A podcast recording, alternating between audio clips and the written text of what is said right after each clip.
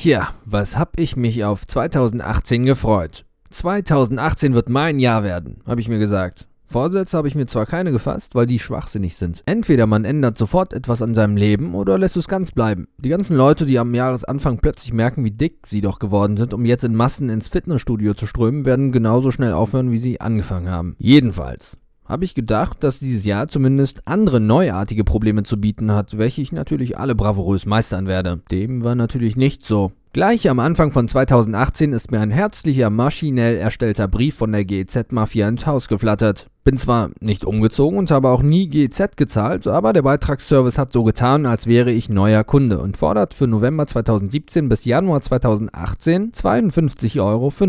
Scheinbar habe ich es wohl verplant, Rundfunkbeiträge für diese Monate abzudrücken. Gut, wenn ich jetzt genauer drüber nachdenke, fällt mir natürlich ein, dass ich nie gezahlt habe. Kurzer Rückblick.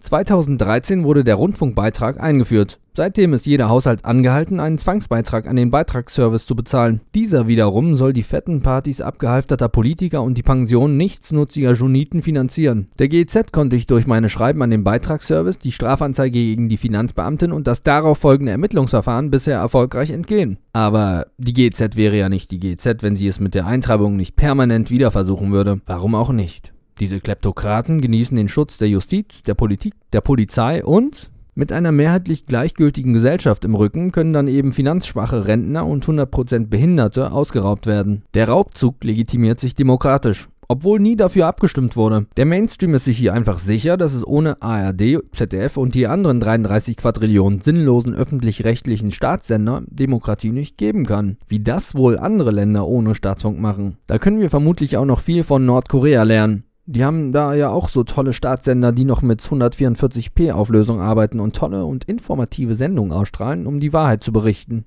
Die Nordkoreaner haben das mit dem Rundfunkbeitrag definitiv besser gelöst.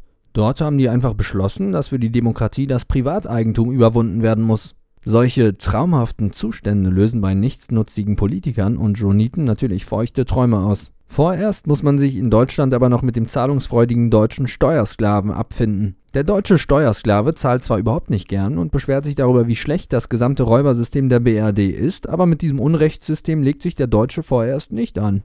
Was könnten die Nachbarn denken? Nun, dieser Berliner hier schert sich einen Dreck darum, was die Nachbarn von ihm denken könnten. Und wenn der Beitragsservice mich weiter nervt, werde ich einen Widerstand anzetteln, bei dem es dann nicht mehr ums Zahlen oder Nichtzahlen von irgendwelchen Zwangsbeiträgen geht. Es wird dann nur noch darum gehen, die Freiheitsstrafe der Kleptokraten zu bestimmen. Zeit für diesen schwachsinnigen Kampf habe ich zwar nicht, aber ich werde sie mir definitiv nehmen. Für ein paar Stunden wöchentlichen Protest vor dem Berliner ARD Hauptstadtstudio wird meine Zeit schon reichen.